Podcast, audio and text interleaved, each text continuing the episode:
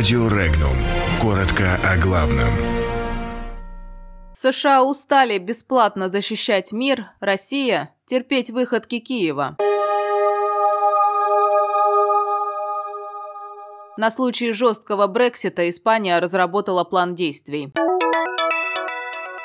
В чем решение конфликта Каталонии с Испанией? Президенты Казахстана и Украины договорились активизировать политический диалог. Когда закончится терпение Москвы в отношении провокаций Киева? США утомились ролью мирового жандарма.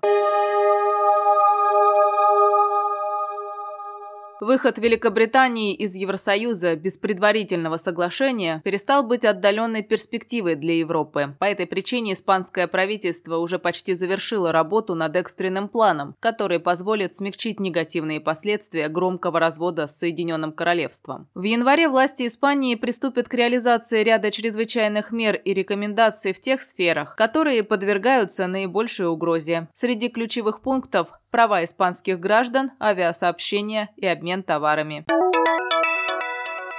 Конкретное содержание встречи премьер-министра Испании Педро Санчеса с главой Женералитета Каталонии Кимом Торой остается тайной. Однако постепенно становятся известны отдельные детали. Так, каталонский лидер рассказал, что он вручил Санчесу предложение демократического соглашения, содержащее 21 пункт. Одним из них является создание международной комиссии, которая станет посредником между правительствами. Торо отметил, что его предложение включает в себя дефранкизацию Испании, а также изолирование фашизма и ультраправых движений. Основой для политической дискуссии там названо возрождение демократии и политической этики, а в качестве третьего пункта фигурирует осуществление права на самоопределение, для обеспечения которого предлагается прибегнуть к помощи посредников из других стран. Теперь, по его словам, он ожидает ответа от испанского правительства.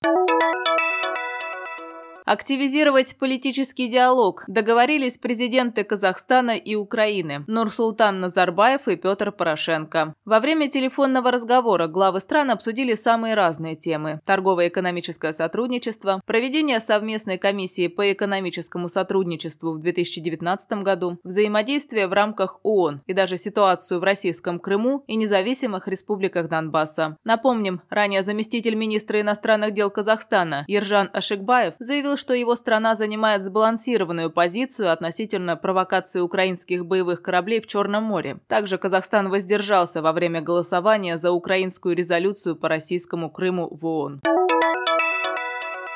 Терпение российской стороны в отношении провокации Украины не безгранично, заявила официальный представитель Министерства иностранных дел России Мария Захарова. По ее словам, хочется надеяться на то, что со стороны Украины не последуют новые провокации, подобные инциденту в Керченском проливе. Ранее в МИДе России заявили, что западным кураторам Украины стоит найти возможность повлиять на власть в Киеве и не нагнетать и без того сложную ситуацию в Керченском проливе.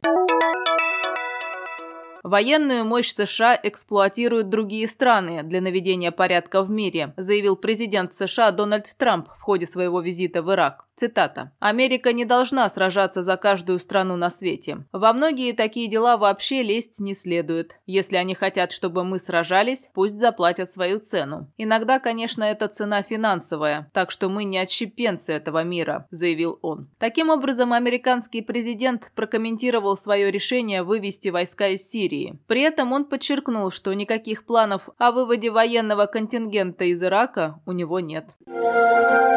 Подробности читайте на сайте Regnum.ru.